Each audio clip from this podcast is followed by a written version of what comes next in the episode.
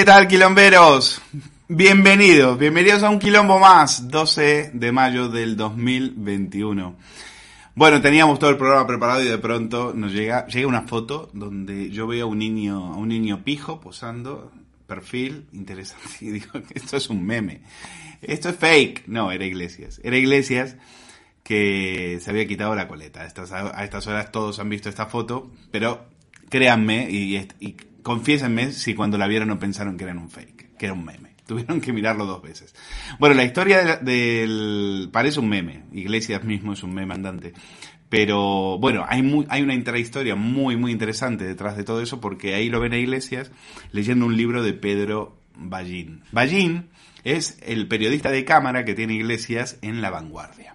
Entonces, se pone a leer el libro así, así, así, y entonces había un, había un tal Diego ahí, que no sé si es fotógrafo de la vanguardia o fotógrafo de él, no lo sé si es el que le sigue a todos lados, y le saca la foto.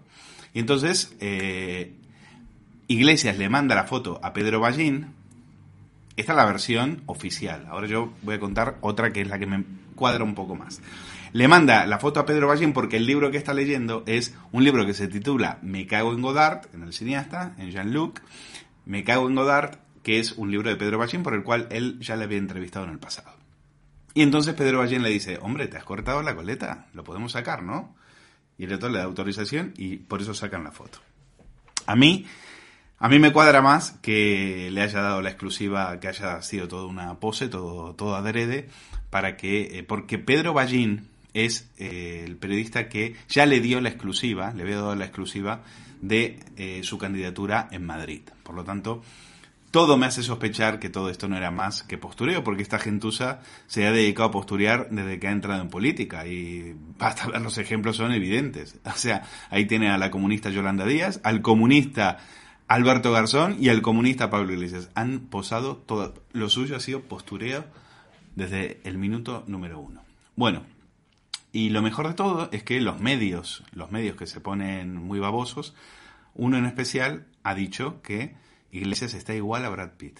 Sí, GQ España, eh, una revista, bueno, no sé, dicen que es para hombres, en fin, que dice que Iglesias es igual a Brad Pitt. Pero yo no lo sé, yo no lo sé, si esto no es fuente del propio Iglesias, porque vamos a escuchar a Sonsoles Sónega, que tiene, al parecer, línea directa con el comunista, con el chavista, y confiesa la hija de Fernando Donega confiesa que Pablo Iglesias le dijo que él se cortó, se hizo un corte a lo Brad Pitt, que ahora, ahora está, a quien más se parece es a Brad Pitt, no se rían. He cambiado unos mensajes con él y le he dicho, pero tú dime a quién te pareces. Y me ha dicho que se parece a esta persona que van ustedes a ver.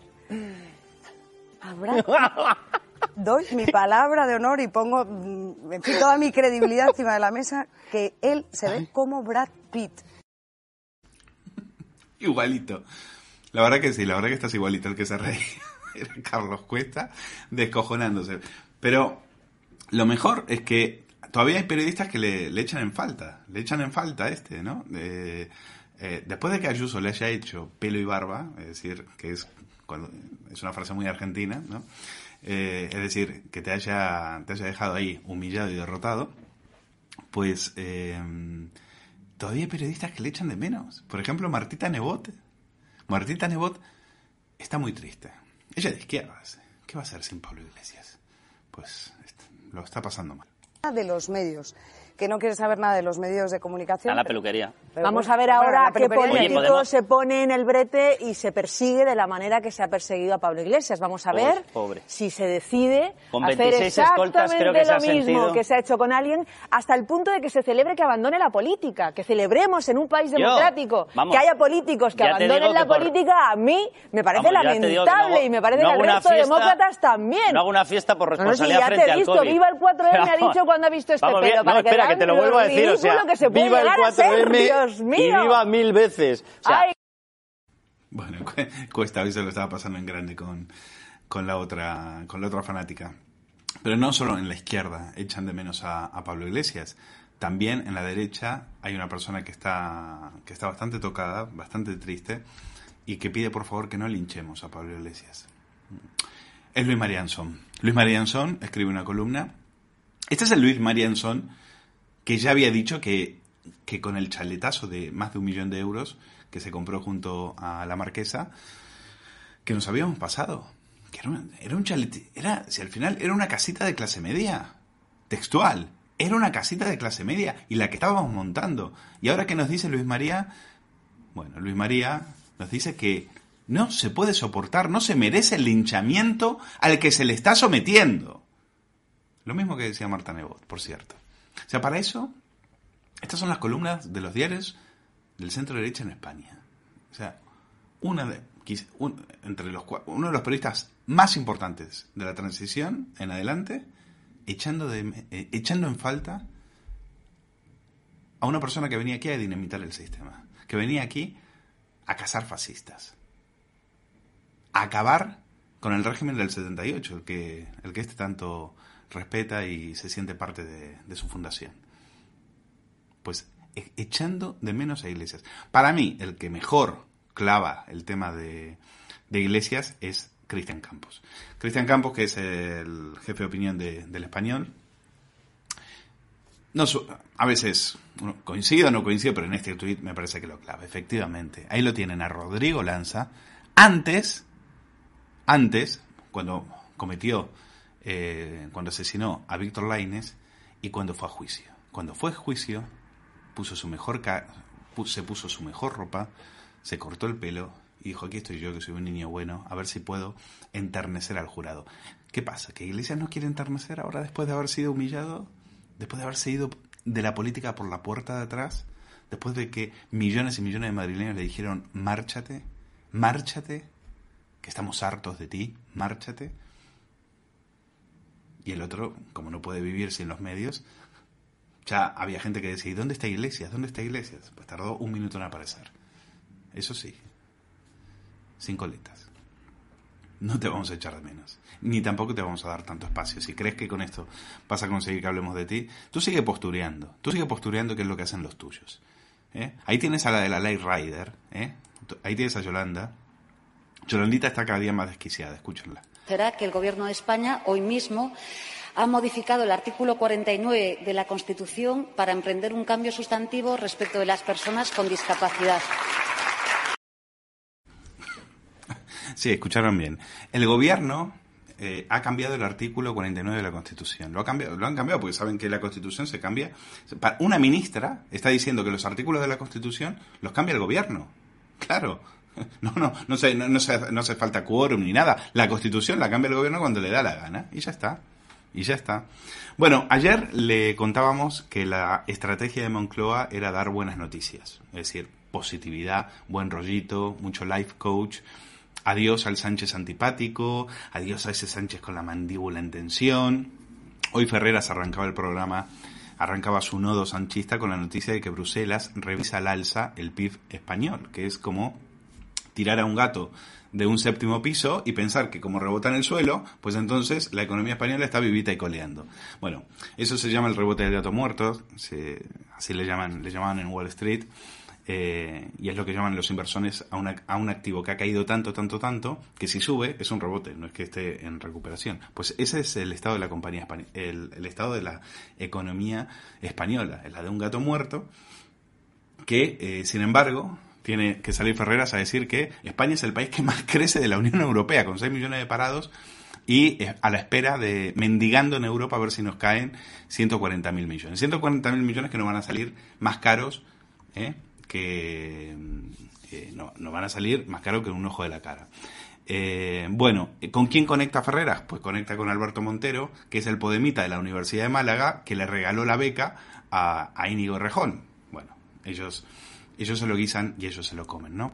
A ver, en países camino a la servidumbre totalitaria, como en España, vamos a recordar lo de Caque, hoy tenemos entrevista con él, la mentira no es solamente una de las armas del poder político, sino que tapiza y acolcha la vida pública en su totalidad. ¿eh? La mentira es el es el componente orgánico, el componente orgánico del totalitarismo.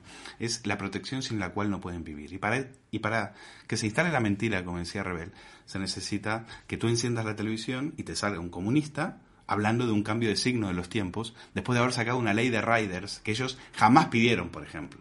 Jamás pidieron. Y esta ley de riders a muchos les va a condenar al paro, porque con la excusa de que estos trabajadores están precarizados, algo que por cierto a Yolanda Díaz le importa un carajo porque en un Salvados ella dijo que no compraba en Amazon. Ahora, ella no compra en Amazon, pero se dedica a fastidiarle la vida a los pobres repartidores. ¿Por qué? Porque ellos trabajan como autónomos y entonces el Estado ha dicho, ah, sí, falsos autónomos, los quiero a todos en nómina, porque yo también quiero mi parte. Yo también quiero mi parte. Entonces, para los repartidores son auténticas puñetas y tienen que, eh, porque el estar en estas condiciones le permitía tener flexibilidad y poder trabajar para varias empresas. Ha venido la pasionaria y ha dicho, ah, sí, 4.000 repartidores que no están cotizando a la seguridad social, es decir, que no están poniendo dinero en la cerca del Estado. Aquí estoy yo. Aquí estoy yo. Y mientras ella hablaba ayer, que nosotros aquí nos reíamos, 4.000 repartidores que en este momento se están ganando la vida como pueden, como pueden, porque aquí hay 6 millones de parados. ¿Eh? En este país, estos que se reían de los camareros, que decían que no les gustaba eh, eh, la España de los camareros porque ellos no estaban para servir a los turistas, pues 4.000 personas salieron a la calle para decir que esta ley no salga adelante. Al final, los riders, los repartidores, han descubierto que Ronald Reagan tenía razón cuando decía que las nueve palabras más terroríficas que puede haber en el idioma inglés es soy del gobierno y estoy aquí para ayudar. No sé si eran nueve, seis, no las he contado. Pero soy del gobierno y estoy aquí. Cuando venga Yolanda Díaz y diga, y diga que ella está aquí para echarle una manito a los riders, bueno, será una mano al cuello. Porque les acaba, a muchos de ellos les acaba de dejar sin trabajo. En fin, eh, lo que decíamos. Así como la democracia no puede vivir sin la verdad, nosotros intentamos humildemente defenderla, estos totalitarios, los que nos quieren llevar de camino a la servidumbre, eh, no pueden vivir sin la mentira. Y las órdenes de Moncloa, las órdenes de Moncloa son que enciendas el televisor y te encuentres con las aldeas de Potemkin. ¿eh? Hoy lo decía Luis Ventoso en ABC, hablando de Iván Redondo. ¿El trabajo de Iván Redondo cuál es? ¿Pensar en ustedes? ¿Pensar en, en solucionarle la vida a la población? No. Él tiene que maquinar estrategias para conservar, para que Sánchez conserve el poder. ¿eh? y el bienestar de los ciudadanos, pues que les den. Ellos no están para ocuparse del bienestar de los ciudadanos. Ellos están para mantenerse en el poder. Y punto. Iván, por cierto, sigue así. Porque tus últimas ideas, como la de la moción de Murcia, estás haciendo con eso estás haciendo un trabajo impagable para que la derecha vuelva al poder. O sea que sigue trabajando, sigue maquinando estrategias que nos está yendo estupendamente bien. ¿eh? Y a veces también te cuelan fuego amigo, Iván, estate atento porque en el país ya me parece que están un poquito cabreados. ¿eh? Hoy han recurrido a Antonio Caño, el ex director del país, y ha dicho que el gobierno, yo he entendido que el país da por amortizado este gobierno. Ha dicho que es una coalición frágil, artificial y que resulta insostenible. Esto es literal.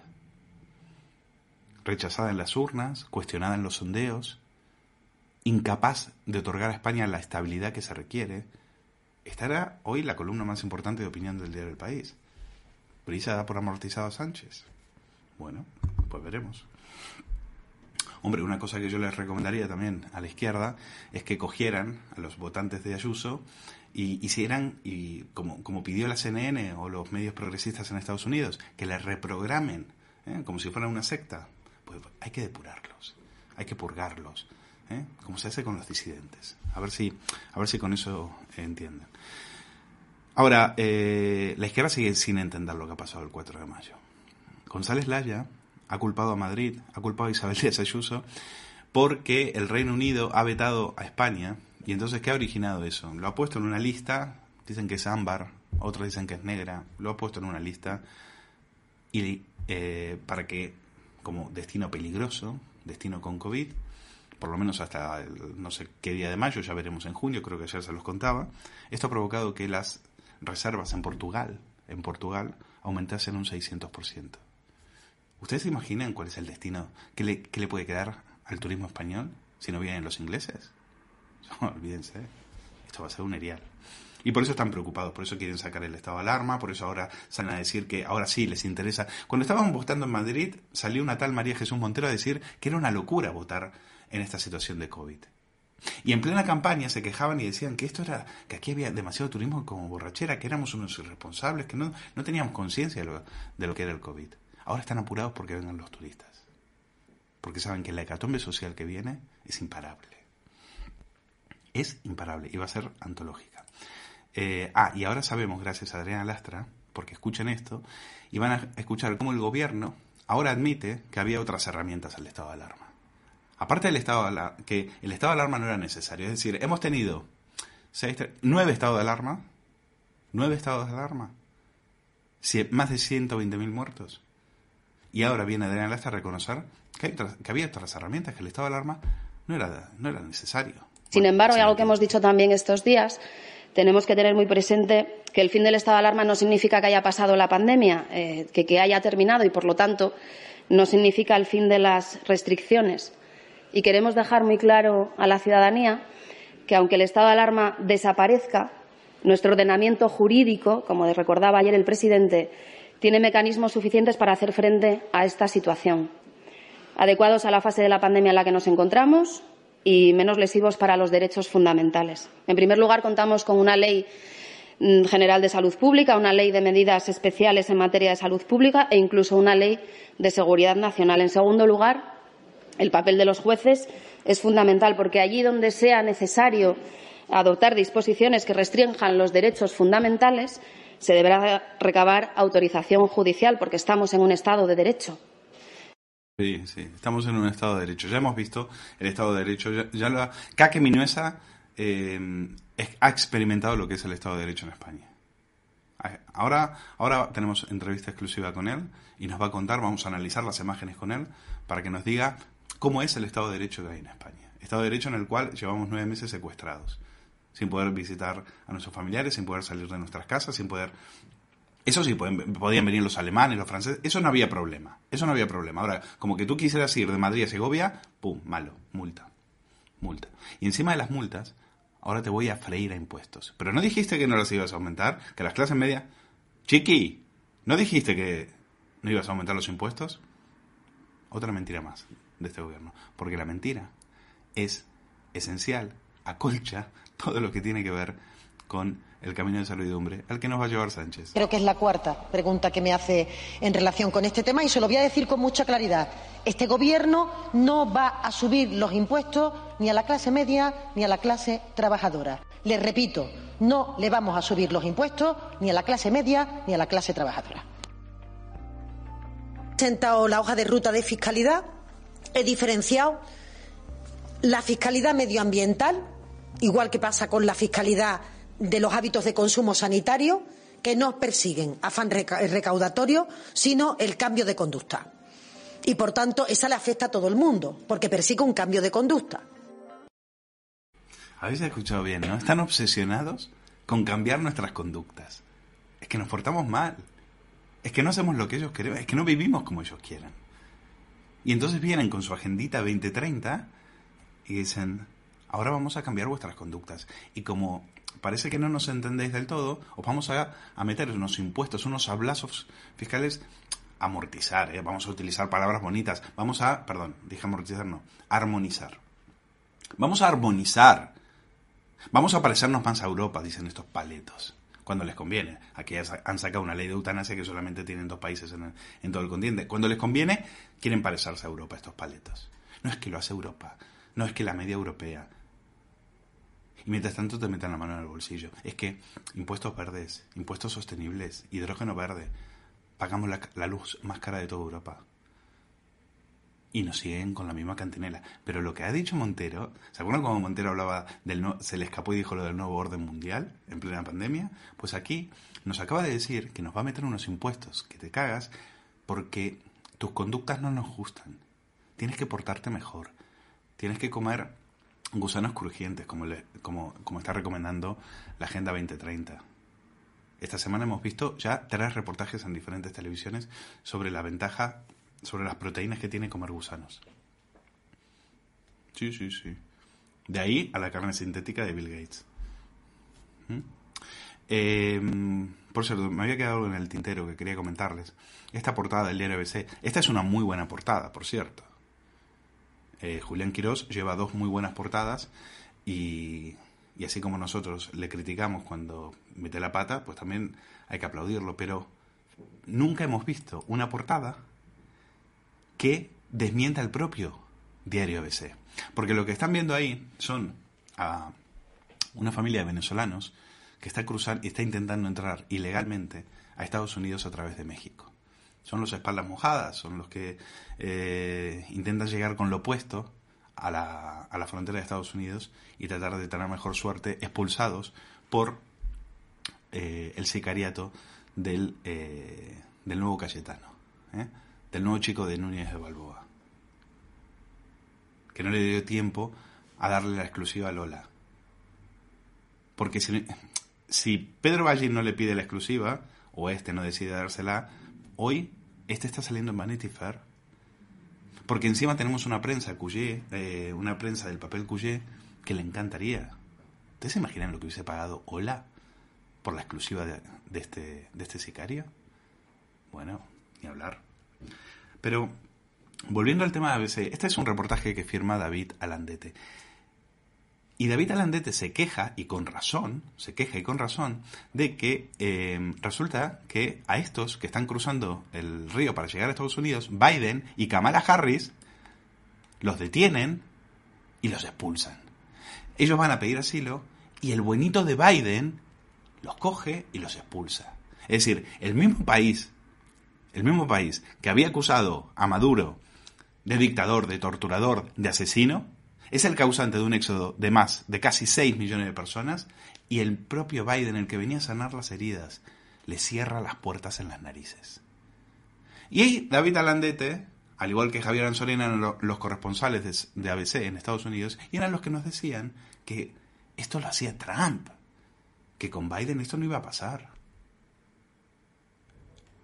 Y nosotros decíamos, estáis mintiendo, estáis siendo partidistas, no estáis haciendo vuestro trabajo, estáis siendo parciales. Y efectivamente no nos equivocamos. ¿Cuánto tardó Biden en defraudarles? Cero. Ahí lo tienen. ¿eh? Inmigrantes que piden auxilio a Estados Unidos y Biden les cierra las puertas en la cara. Hombre, a ser como aquí. En eso sí podría copiar a Sánchez. Aquí directamente los vamos a buscar. No es que ni siquiera tienen que volver. Es que Ábalos les manda un barco de salvamento marítimo y si tienen que hacer 500 kilómetros hasta encontrarlos, va y los busca. Se parte de toda la misma mafia. En fin, eh, insisto, tenemos entrevista con Kake Minuesa, pero primero entrevista también con eh, Tony Cantó. Eh, ha tenido la amabilidad de atendernos, hemos hablado de la campaña y ha dejado varios titulares. Tenemos la suerte de tener a, Tony del otro lado, que le agradecemos muchísimo. Tony Cantó, muchísimas gracias por estar con nosotros en el Quilombo de Periodista Digital. un placer estar en el Quilombo, ya lo sabes. Yo, creo que tienen muchas similitudes. Em, desde luego, la victoria es arrolladora en primer lugar por, por, por quién es la presidenta y por el trabajo que ha hecho, por la gestión que ha llevado a cabo. Y ya dije en muchas ocasiones que realmente ir de campaña con ella es un fenómeno que yo no había conocido en mi carrera política. Yo nunca había ido con un político que tuviera el éxito arrollador eh, que ha tenido Ayuso y, que tuviera dificultades para caminar tres metros sin que la pararan 300 veces, se tuviera que hacer 300 fotos y fuera prácticamente imposible avanzar. Dicho lo cual, yo creo que la izquierda, por un lado, ha contribuido a crear esos dos animales políticos en el buen sentido de la palabra que son Ayuso y Almeida, porque les llevaron a cabo un ataque brutal durante muchos meses y en el peor momento, en el momento más complicado para gestionar un ayuntamiento o una comunidad de Madrid. Fueron ataques por parte de la izquierda absolutamente brutales, em, insultándolos, yendo al ataque personal, em, al ataque machista hacia ella. Sin embargo, les salió el tiro por la culata. Y luego, por otra parte, la, la campaña que ha hecho la izquierda para mí ha demostrado varias cosas. En primer lugar, que no tienen ni idea de lo que realmente está pasando en la sociedad madrileña, ¿no? Cuando, cuando la izquierda realmente debería, eh, pero ya lo ha abandonado hace mucho tiempo, eh, defender a los trabajadores, ¿no? Y realmente quienes les han defendido han sido eh, los políticos del centro derecha creando empleo y no dedicándose a chorradas, por poner el ejemplo típico de, de las poesías en el suelo o hablar de un Madrid que no existe, ¿no? Como ese Madrid del que hablaban durante la campaña en el que parecía que estaban hablando de Kabul, ¿no? Hablando de que las mujeres no podían salir a la calle, eh, hablando de que em, era todo un turismo de borracheras y de borrachuzos lo que estaba en las calles de Madrid, en fin, haciendo un, un discurso de Madrid como si además fuera una ciudad absolutamente insegura que, que yo creo que todos los madrileños se daban cuenta de que no tenía ningún sentido. Haciendo discursos como han hecho durante todos estos meses desde fuera de Madrid también, acusando a Madrid de tantísimas cosas, ¿no? De infierno fiscal, de, practicar el dumping fiscal, em, de ser insolidario, etcétera, etcétera, cuando realmente Madrid ha demostrado que bajando impuestos se puede recaudar más y además es la comunidad autónoma que es más solidaria con el resto. Es decir, una combinación de cosas, para resumir y no enrollarme. El poderío de una líder que ha llevado a cabo una gestión y que además lo ha hecho sin complejos, y hablando un idioma que conecta muy bien con la gente de la calle em, y una izquierda adelante que se cree que todavía a algunos nos importa que nos llamen fachas. Yo creo que en eso la ciudadanía madrileña ha perdido ya absolutamente toda preocupación e incluso se lleva con orgullo que te lo diga la izquierda porque significa que algo estás haciendo bien y desde luego también el de una izquierda que cada vez está más desesperada y más lejos de la realidad. Yo creo que ha movilizado a los suyos y a la derecha y al centro derecha. Yo creo que por un lado él se dio cuenta por las encuestas de que si no entraba en campaña Podemos desaparecía, eh, Más Madrid le, adelantaba y se quedaba incluso fuera de la institución. Y eso, como, como ha sucedido con Ciudadanos, significa ya la práctica desaparición del proyecto, ¿no? Eh, por lo tanto, él yo creo que se fue ahí, en primer lugar, porque no le gusta gestionar, es un tipo al que lo que le gusta es agitar y no trabajar, ¿no? Ya lo demostró durante la pandemia, se tiró, eh, se arrogó la competencia o le dieron la competencia de los de las residencias de nuestros mayores y no visitó ni una sola residencia, se escondió en casa a ver series de Netflix, eh, o sea, que realmente no, no, no, le interesa un carajo gestionar, pero yo creo que sí, que él lo que quiso es salvar al partido, pero por otra parte es evidente que también movilizó al, electorado de centro-derecha, ¿no? Así que yo creo que fue un, un, efecto doble, sí. Yo creo que por dos, por dos razones. En primer lugar, porque ha demostrado que ella, el centro-derecha, ha sido la que mejor ha defendido a los trabajadores, ¿no? En el sentido de que en otras comunidades autónomas, aquí en la comunidad valenciana, por ejemplo, eh, a la hostelería se le ha reventado por completo, se le ha impedido trabajar durante mucho más tiempo, se le ha dicho luego durante un tiempo que tenía que cerrar a las 5 de la tarde, se le ha obligado a mantenerse cerrado y no se le han dado las ayudas, se les han prometido, pero la mayor parte de las veces no les llegaban y se les ha maltratado, ¿no? Y se ha hablado desde esa izquierda caviar de la hostelería, que es un sector tan importante como como si fuera esto que dicen ellos, ¿no? El, país de camareros, con desprecio, ¿no? Amigo Cintora, yo lo que no quiero es volver a ser un país de camareros. Yo tengo otras aspiraciones, Tengo otras aspiraciones en la vida que estar atendiendo al turista y tener contento al turista. Esa cosa clasista que tiene la izquierda de tratar eh, a los camareros o de hablar ahora mismo de que al final, insultando a los votantes, se había votado por la libertad de tomarte una caña. Pero que ha consistido en cañas, en no encontrarte a tu ex y en recibir abrelatas de berberechos. ¿no? Pues España no está para eso, pero como eso es lo que deciden las urnas, nosotros lo asumimos, como es lógico, asumimos la derrota que hemos tenido. Yo, creo que se olvidan una parte muy importante, que es la libertad de servirla también, la libertad de mantener tu negocio abierto, la libertad de poder hacer lo que uno quiera sin tener una, un gobierno o una clase dirigente que te diga cómo tienes que hacer las cosas, que quiera dirigirte hasta en lo más íntimo de tus vidas. Hoy yo tuiteaba un vídeo muy increíble de cómo la mujer de Pedro Sánchez le decía a los restaurantes qué tipo de restauración tenían que llevar a cabo una restauración ecológica, sostenible y en la que enseñen a la gente lo que es saludable o no comer, ¿no? Y, uno dice, pero esta señora no ha montado un restaurante en su puñetera vida, está llevando un lugar ahora mismo por ser quien es, sin ser catedrática, sin ser licenciada, y se arroga el derecho de decirle a los trabajadores españoles o a los pequeños empresarios cómo tienen que llevar eh, a cabo o dirigir su negocio, ¿no? Bueno, esta es la izquierda, ¿no? Y esto es lo que yo creo que que, Ayuso estaba eh, enfrentando, diciendo, oiga, yo lo que les doy es libertad para abrir, lo que les permito es trabajar. Al final eso es lo, más progresista, ¿no? Lo otro está resultando extremadamente conservador.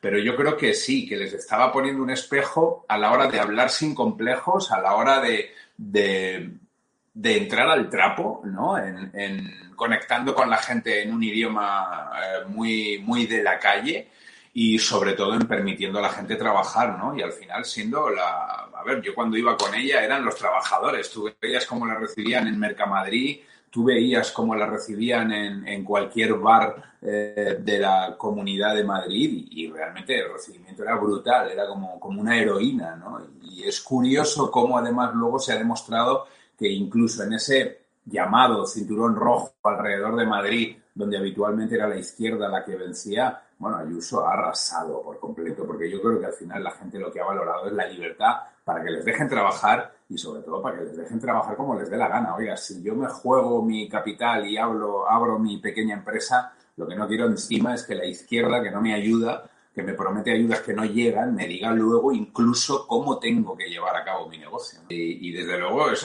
es, un plan en el que hoy Calviño también decía una cosa interesante, ¿no? Decía, oiga, porque estos han sido eh, casi federalistas, ¿no? Siempre y, han defendido el, Estado autonómico, pero cuando de repente sale Madrid y compite con otras comunidades autónomas bajando impuestos, entonces esto ya no vale.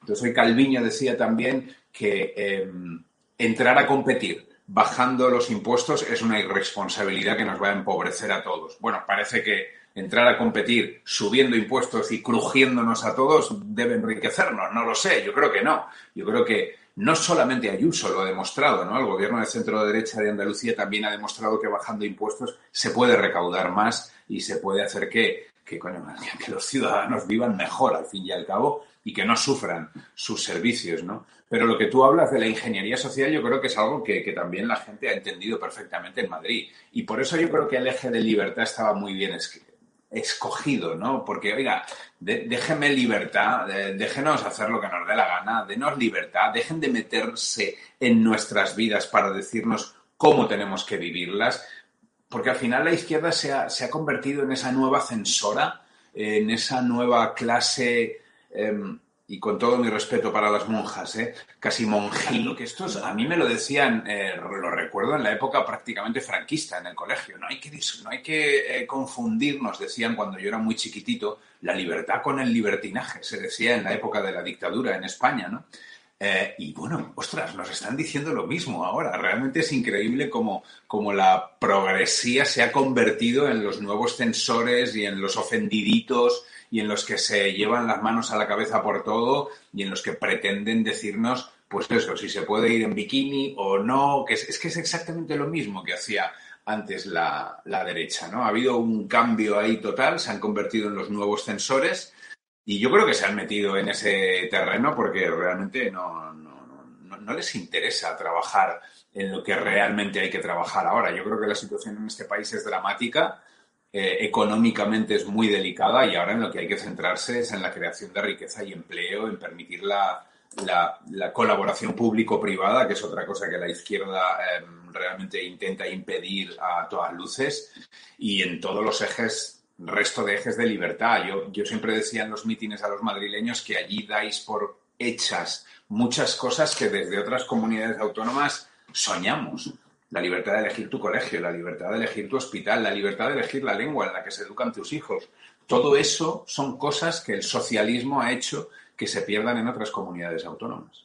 Yo no les veo reflexionar demasiado, ¿eh? por lo menos hacia afuera. La única reflexión que he visto hasta ahora es que los madrileños han votado mal. Es decir, siguen insultando al personal y siguen viendo al personal desde una atalaya de superioridad eh, intelectual y moral, que yo creo que evidentemente no, no, no es tal, porque se ha demostrado que desde luego ellos otra cosa no, pero son, son terribles gestionando, gobernando. Hay que recordar que durante muchos meses hemos encabezado las peores listas del mundo. No, no, no de Europa, no de la península, no, no, del mundo. En cuanto a contagios, en cuanto a muertes y también en cuanto a caídas eh, económicas, ¿no? Del Producto Interior Bruto, del crecimiento de, un país. Entonces, yo creo que ha quedado claro que esta gente no sabe gestionar, que no le importa, por eso están a las chorradas que están. Eh, yo creo que eh, la victoria de Ayuso se va a expandir y se está expandiendo ya por el resto de España por el efecto que tú decías también, Tyson, ¿no? Y, porque yo sí creo que ese efecto es muy importante, ¿no? De alguna forma la gente ha dicho, ostras, em, se puede ganar, ¿no? Eh, y, eso hace que salga mucha gente que de otra manera igual no iba a votar porque no lo daba por posible y ahora sí se moviliza, sale, apoya, vota y además lo dice activamente en la calle sin ningún complejo, ¿no? Entonces yo creo que sí, que, el efecto es muy importante, pero que yo creo que ellos no, no, no, no están haciendo ninguna autocrítica, no se están dedicando a gestionar ni a bajar impuestos y a permitir, eh, es decir, a hacer lo que les ha ganado, ¿no? Dar libertad, a gestionar mejor las cosas. No, siguen a, sus chorradas, siguen gestionando mal, siguen trampeando en el sentido de llevar a cabo eh, medidas muy importantes solamente si ellos creen que les son útiles o no para ganar votos, retirándose o no de, la vida, eh, dependiendo si, porque Sánchez aparecía cuando tenía que dar noticias buenas, pero cuando había que llevar a cabo medidas complicadas dejaba ese paso a las comunidades autónomas. Es decir, él va a seguir arrogándose ese papel cómodo, va a seguir jugando, supongo, con el tema de las ayudas europeas, eh, que yo temo que vaya a ser una oportunidad perdida para, para realmente alcanzar el el grupo de cabeza de la Unión Europea. En ese sentido, Italia está haciendo mucho mejor las cosas, eligiendo a un presidente, claro, muy, muy distinto al de Sánchez, al que es Sánchez como Draghi.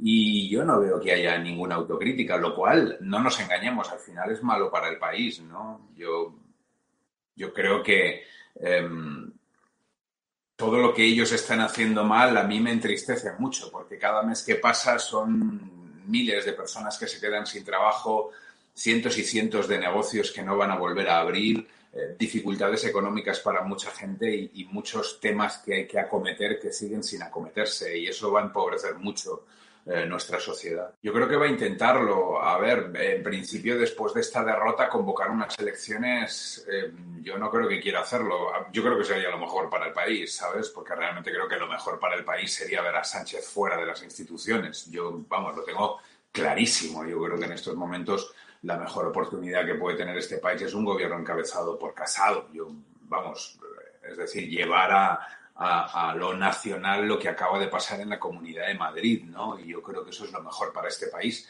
Pero yo creo que por eso mismo él es muy posible que intente alejarlas en la medida de lo posible, ¿no? Porque no sé, no sé a qué se agarrará o en qué puede confiar, porque yo creo que la situación se va a ir agravando pero supongo que él no querrá convocarlas ahora mismo. Yo creo que en principio las posibilidades que tiene, y no tengo ni idea de lo que va a hacer, ¿eh? pero yo creo que en principio Isabel Díaz Ayuso tiene todas las posibilidades en la mesa para poder gobernar en solitario. Creo que se lo ha ganado y además entendería perfectamente que ella quisiera hacerlo así, porque además, eh, sobre todo por parte de Ciudadanos en la legislatura anterior ha sufrido de muchos problemas, ¿no? Y yo creo que ahora ella lo que ha dicho además públicamente es que estaba deseando tener las manos libres para poder hacer muchas cosas que quiso hacer y no le dejaron hacer, entre ellas bajadas de impuestos y otra serie de medidas de las que habló durante la campaña electoral, ¿no? Así que yo supongo que ella estará pensando en gobernar eh, en solitario. En cualquier caso, yo, siempre he dicho, y lo he dicho durante esta campaña, que para mí el problema que tiene este país, lejos de lo que dice la izquierda, eh, es Podemos, es Bildu, es Esquerra Republicana, es el PDCAT, no es Vox. Ayer yo movía un vídeo por, por Twitter que me gustó mucho de Escotado, en el que hablaba de que la ultraderecha en este país no existe, es un invento de la ultraizquierda, que sí que existe que, creo que es el problema real que tiene este país. Yo no tengo ni idea de lo que me va a deparar el futuro. Yo ya he dicho que donde crean ellos que yo pueda ser útil, y desde luego si tiene que ver con la comunidad valenciana de la forma que sea, yo estaré encantado porque es mi tierra. Quiero ayudar a que mi tierra también eh, pueda gozar de un éxito como el de Isabel Díaz Ayuso pronto, porque realmente si seguimos aquí cuatro, cuatro años más gobernados por Puig, con el nacionalismo y con Podemos, nos vamos a ir a la ruina ya de manera irremediable. O sea que yo, allí donde pueda ser útil al proyecto y, a ayudar a que el centro derecha siga ganando eh, eh, cuotas de poder y sobre todo echando democráticamente del poder al socialismo este que pacta con Podemos y con el nacionalismo, yo aportaré mi granito de arena desde donde sea, de verdad. Bueno, yo agradezco mucho vuestro apoyo, vuestro ánimo, quilomberos. Estoy deseando siempre eh, poder charlar un rato con vosotros y me tenéis a vuestra disposición. Vosotros silbad, que yo acudo y tenemos un buen rato de charla. Que vaya todo muy bien. Cuidaos mucho.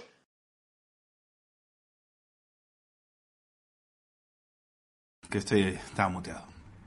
Pues muchísimas gracias a Tony Cantó por hacernos un hueco. La verdad que han tenido la amabilidad eh, en un momento en el que no estaban, no estaban dando, dando muchas entrevistas, eh, pero Tony ha cumplido, ha dicho, yo a los quilomberos no le voy a fallar, y cosa que se lo agradecemos y le mandamos un, un, fuerte abrazo.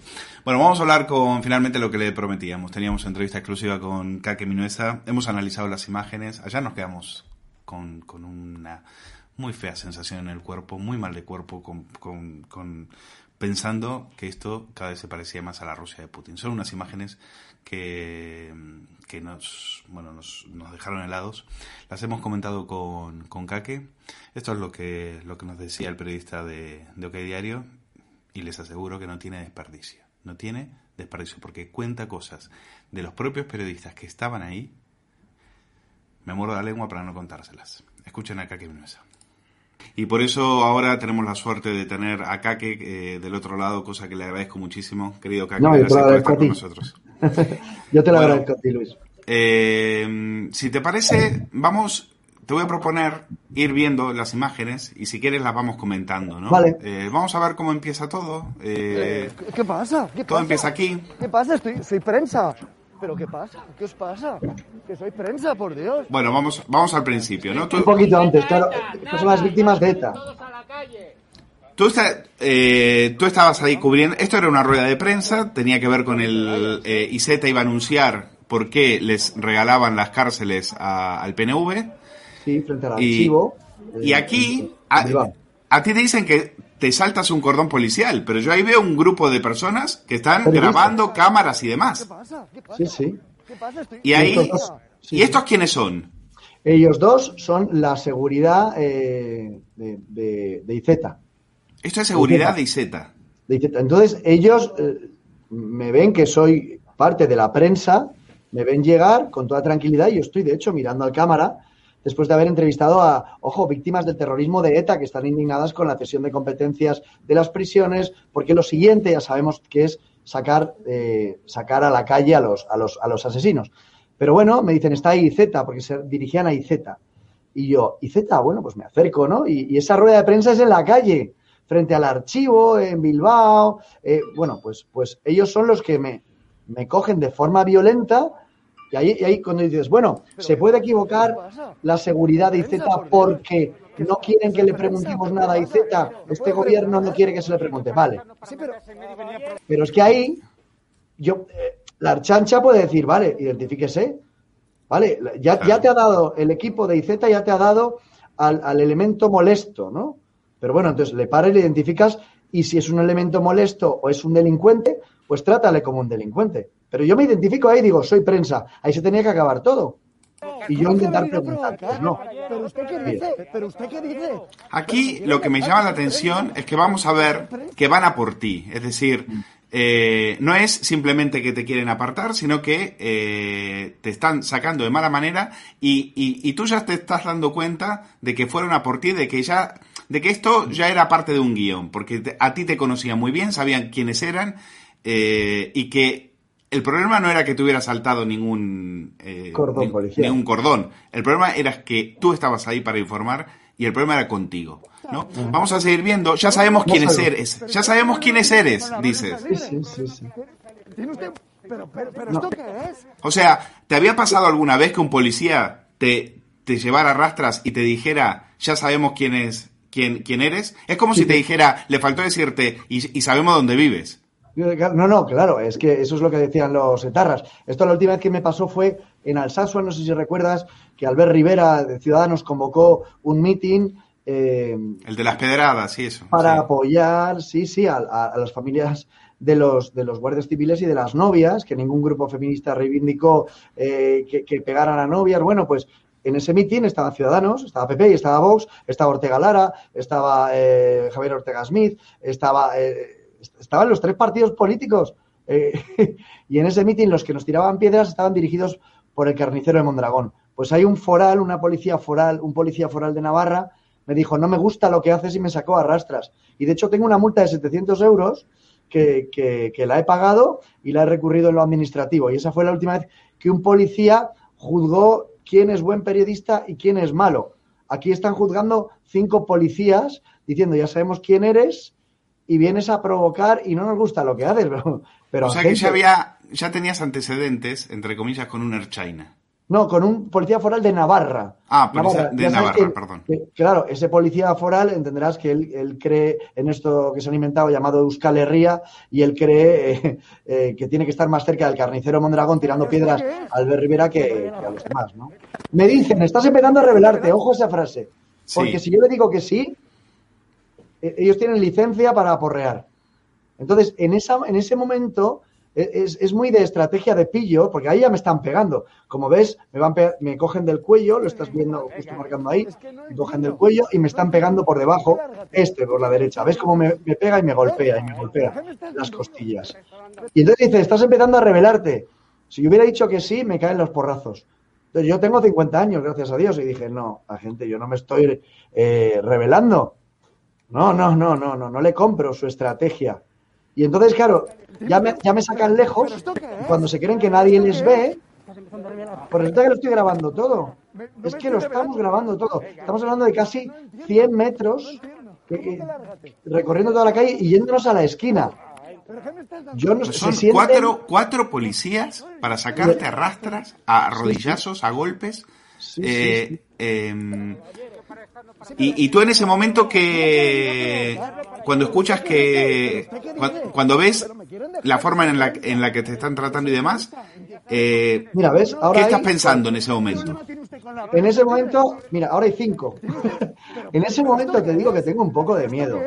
Y cuando se te nota, se te nota en la voz. Se te nota en la voz.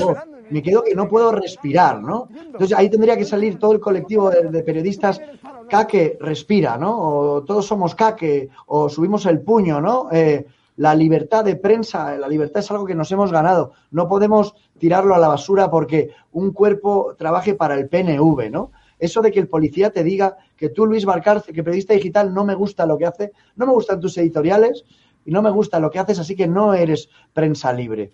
Porque vienes a provocar. Porque yo digo que no me gusta lo que haces. Pero bueno, señora gente, permita que mi audiencia diga si le gusta lo que hago o no pero usted no va a decir, eh, como dices, antes decías, ¿no? Como en Cuba, como en Venezuela, como en Bolivia, como en Nicaragua, usted no va a decir quién es el buen o el mal periodista, ¿no? Correcto. Entonces, yo en ese momento estoy, estoy en shock porque, eh, si recuerdas, digo, señor Izeta, y le iba a hacer una pregunta, no he llegado, y lo siguiente es, me identifico y a partir de ahí, bueno, gracias a Dios yo he aprendido a decir, oye, esto no es justo, no me voy a callar, es que no me voy a callar. Es que voy a decirte que qué es esto, es que voy a decirte que aunque seas policía no tienes por qué agredirme. Y luego, que ellos sean firmes, contundentes y que hagan daño a un delincuente, entiendo porque está infringiendo la ley, pero ahí en ningún momento, en ningún momento ha habido peligro, he amenazado, he gritado o he sacado un objeto. En todo caso, la pluma para preguntar, ¿no? Es lo que les ofende. Entonces, todo esto está, está fuera de sí. Esto es abuso, abuso policial.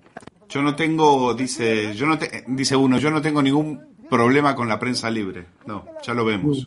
Ya lo, tengo contigo, dice, lo tengo contigo. es maravilloso. Es maravilloso desde el punto de vista de, ¿Los golpes son con porra o son con la o con la o con puño? No, no, no, no hay, no, hay porra. Hay un momento eh, cuando en que parece que te la iba a sacar. Hay un, hay un momento en que parece que le iba a sacar, ¿no? ahí que dice, lo tengo libre, tengo mi parte derecha libre, y entonces, entonces ahora ya puedo darte, ¿no? Pero, pero les digo, esto es una indignidad para el cuerpo. No sabes la de chinas que me han llamado, diciendo que ese modus operandi no son ellos. En, chats de, de, Facebook y de tal, de chinas, dicen, que será lo que sea, te puede gustar más o menos, pero eso no se le hace a la prensa. Eh, eh, y te digo, me han llamado, o sea, eh, me han llamado diciéndome, diciéndome su placa. Mira, soy el tantos mil, no sé qué, me llamo Miquel, quiero decirte que te voy a enviar desde mi comisaría recuerdos porque la Archaina no es esto. Ahora te voy a preguntar sobre esto, pero eh, ¿por qué te paras a hablar con este en particular? Este, ah. este, te sabe, este directamente te acusa de, eh, de manipular.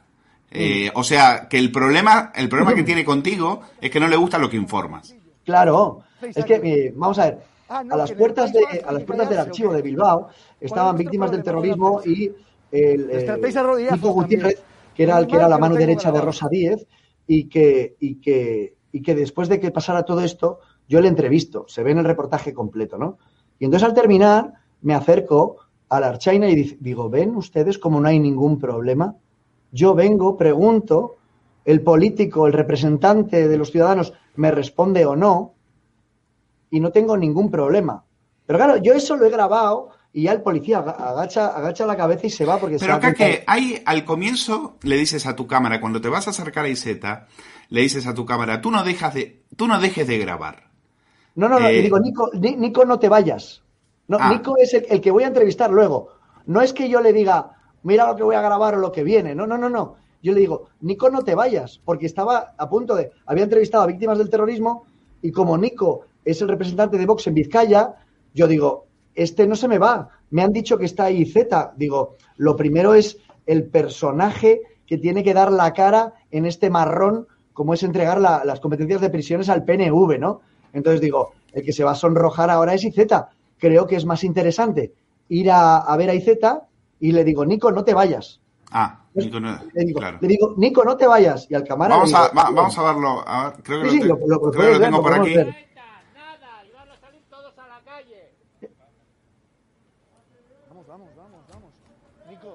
Nico, ni te vayas, ¿eh?